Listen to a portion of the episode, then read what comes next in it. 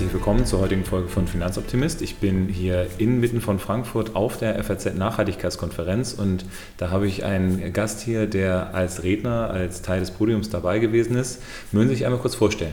Ja, mache ich gerne. Anton Bonländer ist mein Name.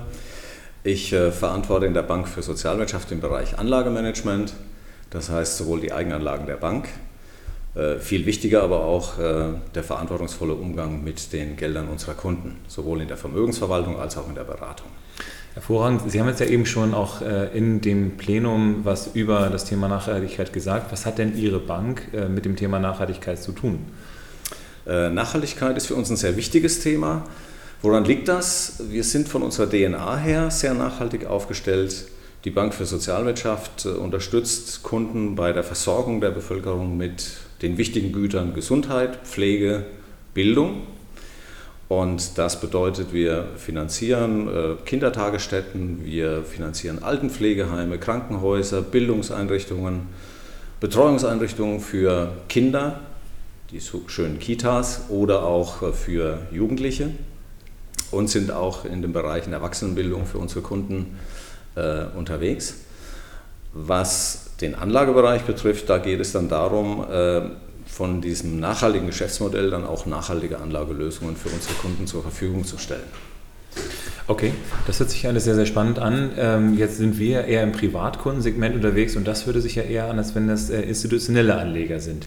Wie ja. kommt, also wir sind ja über das FNG äh, ins Gespräch gekommen. Ähm, wie kommt es jetzt zu dieser Richtung in Richtung Privatkunden auch? Weil das ist ja ein bisschen neuer, wenn ich das richtig sehe, als Ihr ja, Unternehmen. Das stimmt, das ist richtig. Äh, normalerweise kann ein Privatkunde bei uns gar kein Kunde werden, sondern wir haben nur institutionelle Organisationen, Kunden, Unternehmen aus der gemeinnützigen Ecke zum Großteil als Kunden.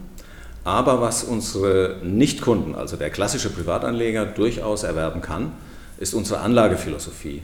Und ich glaube, die trifft äh, bei ziemlich vielen Anlegern auf großes Interesse und den Nerv der Zeit. Den Nerv der Zeit, wir haben es jetzt ja eben auch gesagt, Sie haben ja zu Recht auch angesprochen, dass es nicht am Kunden liegt, sondern eben daran liegt, dass es nicht so aufbereitet wird und nicht mit genügend Esprit rübergebracht wird. Ähm, ich würde es auf jeden Fall unterstützen, mhm. weil der ein oder andere Berater durchaus sehr uninspiriert mit dem Thema umgeht und sagt, ja komm, das macht doch weniger Rendite. Ähm, wie geht es da jetzt bei Ihnen? Also wie äh, wollen Sie dann einen Impuls setzen, dass vielleicht die Berater noch mehr Spaß auch vielleicht an Ihrem Produkt haben? Was macht Ihr Produkt vielleicht auch besonders? Ähm, ja, unser Produkt, das hört sich so eindimensional an. Wir sind mehrdimensional unterwegs. Wir haben auf der Nachhaltigkeitsseite einmal den kompletten Rentenbereich, klassischerweise verpackt in einem Publikumsfonds, der Green Bonds investiert. Also in äh, alle Themen, die der Müllvermeidung, der Wasseraufbereitung, der Gewinnung von erneuerbaren Energien, alles, was der Umwelt gut tut, wenn man es so subsumieren möchte, das äh, steckt dort drin. Dann haben wir einen, und ich glaube, das könnte so der Renner werden für die, für die Privatkunden, die sich für dieses Thema interessieren, einen eher konservativ aufgestellten Mischfonds, der bis zu 30% Aktienquote hat. Alles nachhaltige Unternehmen und äh, bis zu 70% im Anleihebereich. Das ist eigentlich grundsätzlich die Aufstellung, die auch unsere Kunden äh, aus dem institutionellen Bereich wenn sie eher risikoavers unterwegs sein wollen, auch fahren.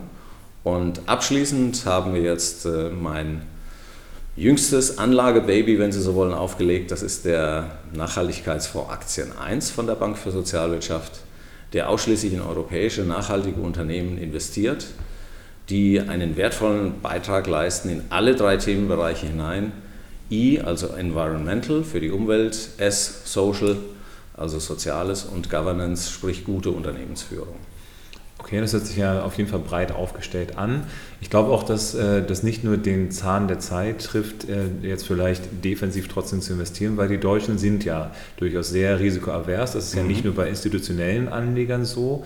Ja. Ähm, wie wird das denn angenommen? Also ist es jetzt so, dass Sie sagen würden, äh, nicht nur institutionelle, sondern auch die Privatkunden haben da Spaß dran? Ähm, wie, wie kriegt man das in die, in die Menge rein? Was muss man da vielleicht noch machen, auch als Berater, dass Sie da ein bisschen tiefer reinkommen? Ja, da habe ich als äh, Vertreter für die Bank für Sozialwirtschaft äh, die besondere Herausforderung, dass ich quasi mehr Öffentlichkeitsarbeit machen muss, um unsere Produkte bekannter zu machen. Äh, die entscheidende Achse ist aber letzten Endes aus meinen Augen der Berater. Der Berater in der Bank vor Ort, der das Thema Nachhaltigkeit den Privatkunden erläutern muss, der die Vorteile aufzeigen sollte.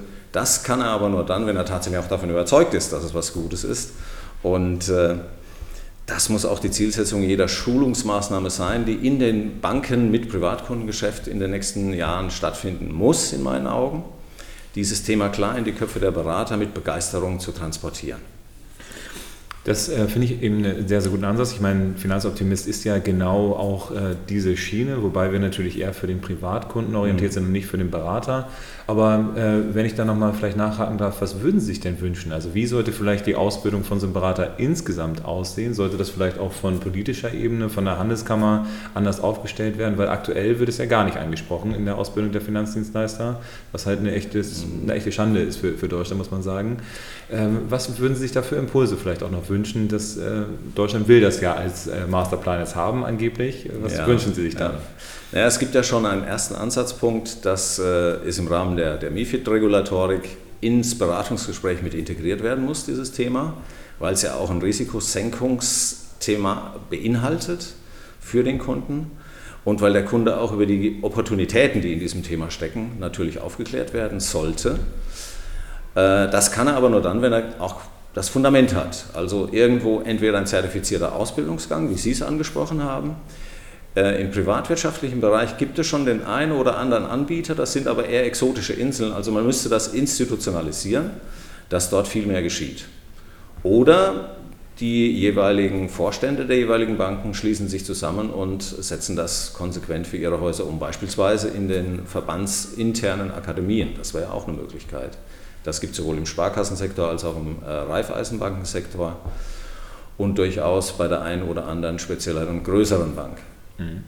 Ich war ja selber, im, äh, bin ja ausgebildet zum Fachberater für nachhaltiges Investment und mhm. habe da eben auch viele Kollegen von der Evangelischen Bank getroffen, die eben mhm. auch beim FNG mit aufgehängt sind.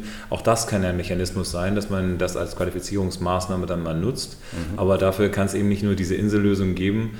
Von daher äh, ja. ja. müssen wir mal gucken, wie es hingeht.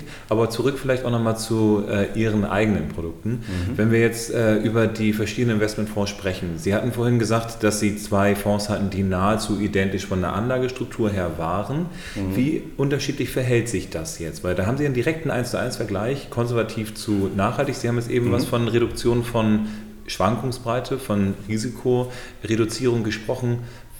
Wie stark ist das?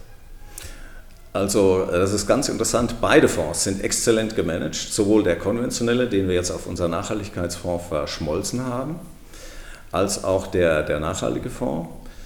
Unser Nachhaltigkeitsfondsertrag, also beides sind konservative Mischfonds, die, die Zuhörer waren ja jetzt nicht dabei auf der Nachhaltigkeitskonferenz, deswegen führe ich das vielleicht noch mal ein bisschen aus. Äh, wir hatten einen konventionellen Mischfonds mit 25% Aktienquote und dem Rest in Anleihen und der Nachhaltigkeitsfondsertrag hat eine Aktienquote von 30% also eigentlich eher ein höheres Risiko sogar, aufgrund der möglichen höheren Aktienquote im Fonds. Äh, trotzdem hat dieser Fonds sich äh, in zwei Vergleichstests, sowohl in 2017 als auch in 2018, äh, wo beide Themengebiete, sowohl die erzielte Rendite als auch das äh, eingegangene Risiko, um diese Rendite zu erzielen, beides wurde geprüft, miteinander verglichen und wir hatten in der Datengesamtheit so um die 330, 340 verschiedene Fonds, die da gegeneinander verglichen wurden. Und da hat er vor zwei Jahren Platz 7 gemacht, der nachhaltige Fonds wohlgemerkt. Und äh, letztes Jahr haben wir sogar Platz 2 erreichen können. Das zeigt in meinen Augen sehr eindrucksvoll auf die, ja, den Vorteil oder den, den Mehrwert, den ein nachhaltiger Fonds bieten kann. Mhm. Gerade unter dem Aspekt, wenn es im gleichen Haus gemanagt wird, dann äh, kann man jetzt nicht sagen, das Fondsmanagement ist besser als das andere, sondern das ist ja ähm, dann das gleiche Know-how, ja. was dahinter steckt. Von daher macht es sowohl dem äh, Produktbauer, um das mal so zu sagen, das einfacher. Ich aus meiner Sicht als Berater kann natürlich auch nur sagen, uns macht das die Welt natürlich viel, viel ja. einfacher, weil man eine Geschichte zu erzählen hat und eben sagen kann, da geht es darum, die Welt ein Stückchen besser zu machen, da geht es darum, dann auch äh, zu sehen, in welche Richtung das Ganze geht. Mhm. Ähm, und wenn wir schon über die Sache sprechen, wohin geht die Sache, ähm, was wünschen Sie sich oder beziehungsweise wohin geht es mit Ihrem Haus? Wird es noch mehr im Bereich Privates reingehen? Ist das ein Wunsch, den Sie da haben oder ist es eher trotzdem erst eher so ein Projekt jetzt aktuell oder wie, wie stellen Sie sich die Zukunft davor? Ja, es wird zweigleisig werden. Also wir haben auf der einen Seite sind alle unsere Publikumsfonds, die wir ursprünglich nur für unsere Kunden aufgelegt haben, auch für jeden Privatanleger erwerbbar. Das ist, glaube ich, ein sehr wichtiger Punkt, weil das kaum einer weiß. Und äh, was wir allerdings schon als Satzungsauftrag haben, auch bei uns in der geschäftlichen Strategie, ist, dass wir Geld aus der Sozialwirtschaft für die Sozialwirtschaft zur Verfügung stellen werden. Das bedeutet, wir erschließen für unsere Investoren in der Branche interessante Investitionsmöglichkeiten, die so eigentlich nicht verfügbar sind. Ein schönes Beispiel dafür ist äh, unser Kreditfonds, der mit einem herkömmlichen Kreditfonds, wo es eigentlich eher um, die, um den Verkauf von Kreditpaketen und nicht um das Enablen von sinnvollen Lösungen für unsere Kunden geht, äh, vergleichbar ist.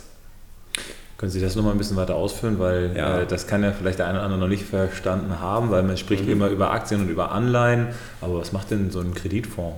Ja, also ein Kreditfonds generell ist eine geschlossene Beteiligung, läuft in der Regel so über zehn Jahre. Und je nachdem, was für eine Qualität in diesem Fonds ist, kann ich zehn Jahre beruhigt schlafen oder ich muss mir immer mal wieder Gedanken machen, habe ich da noch richtig investiert. Problem dabei ist nämlich, ich kann diese Anlage nicht vorzeitig irgendwie am Markt weiter veräußern und mich aus so einer Position, wenn es mir nicht mehr so gefällt, herauslösen. Wir als Bank für Sozialwirtschaft achten sehr stark äh, darauf, dass wir unseren Kunden qualitativ hochwertige Produkte anbieten. Das ist jetzt nicht irgendein Marketingversprechen, sondern das ist äh, Essenz von uns, weil unsere Branche sehr gut miteinander vernetzt ist und wenn wir da irgendwo minder Qualität an den Markt bringen würden, dann trägt die Bank auch sehr schnell einen Reputationsschaden davon und das wollen wir nicht haben. Kurz zum Kreditfonds, wie sieht er aus? 3% Rendite nach Kosten und Laufzeit 10 Jahre ist aber von der Größenordnung her eher für einen Großinvestor geeignet, der um die 30 Millionen investieren möchte oder zwei, drei Investoren maximal, die so um die 10 Millionen dann in so eine Anlagelösung hineinbringen würden. Der Vorteil von dieser Konstruktion ist, dass wir hier eine Renditequelle erschließen, die völlig unabhängig vom Aktienmarkt, vom Rentenmarkt läuft, in der Wachstumsbranche Sozial- und Gesundheitswirtschaft also für den Investor ein risikoarmes Produkt zum Investieren. Gleichzeitig nutzen wir dieses Instrument aber auch, um unseren Kunden, wir haben in der Vielzahl gemeinnützige Organisationen, die eben nicht so viel Eigenkapital bilden können, sondern eher kostendeckend arbeiten in, den, in, ihren, in ihren Geschäftsprozessen. Äh, hier haben wir über dieses Instrument eine Möglichkeit, eine Finanzierung für ein sinnvolles Projekt, was wir als Bank geprüft haben, was wir für sehr sinnvoll halten, wo viel Bedarf da ist äh, und das mit unseren Kunden gemeinsam realisieren möchten, wo er das dann auch tatsächlich realisieren kann und das zu vertretbaren Konditionen. Mhm. Jetzt äh, haben Sie ja eben auch selber das äh, Wort Reputationsrisiko mit angesprochen. Mhm. Viele Menschen, mit denen ich mich am Markt bewege, ohne jetzt äh, Namen nennen zu wollen, die das eben dann von sich weisen mit der Nachhaltigkeit, sagen, das geht ja gar nicht, da, wenn unser Berater dann was Falsches erzählt und irgendwie sagt, das ist nachhaltig dann, und es nicht nachhaltig ist, dann kriegen wir da auch ein Reputationsrisiko. Mhm. Wie stehen Sie zu dieser Kritik gegebenenfalls? Weil es steht ja immer auch diese äh, Sache mit dem Thema Greenwashing im Raum. Mhm. Wie kann man das nach außen hin darstellen? Was sind die Sachen, die Maßnahmen, die Sie da ergreifen, um dem Kunden ganz klar zu sagen, wir sind wirklich nachhaltig und wir stehen dahinter? Also das hat viel mit Authentizität zu tun, hat sehr viel zu tun mit dem, was eine Bank tatsächlich auch macht, wie es sich nach außen zeigt. Und das beschränkt sich ja nicht nur auf, auf das äh, Verhalten im geschäftlichen Bereich, sondern auch im Umgang mit den Kunden, im Umgang mit Lieferanten. Also die komplette Nachhaltigkeitskette letzten Endes, wenn man die selbstwirksam umsetzt und wenn man dafür sorgt, dass die äh, Mitarbeiter ordentlich ausgebildet werden in dem Bereich, die die Kunden beraten. Das ist das A und O. Dann kann ich da auch einen Mehrwert für den Kunden schaffen. Also Know-how schaffen, Know-how bilden, das weiter fördern. Okay, also von daher, der Kunde sollte sich selbst eben so ein, so ein Stück weit auskennen. Von daher, ähm, das ist ein sehr, sehr schönes Schlusswort auf jeden Fall. Vielen Dank für die ja, für die Zeit, die Sie sich genommen haben. Viel, viel Erfolg heute noch bei der Nachhaltigkeitskonferenz und äh, weiterhin viel Erfolg in Ihrem Business. Danke, Herr Achenbach.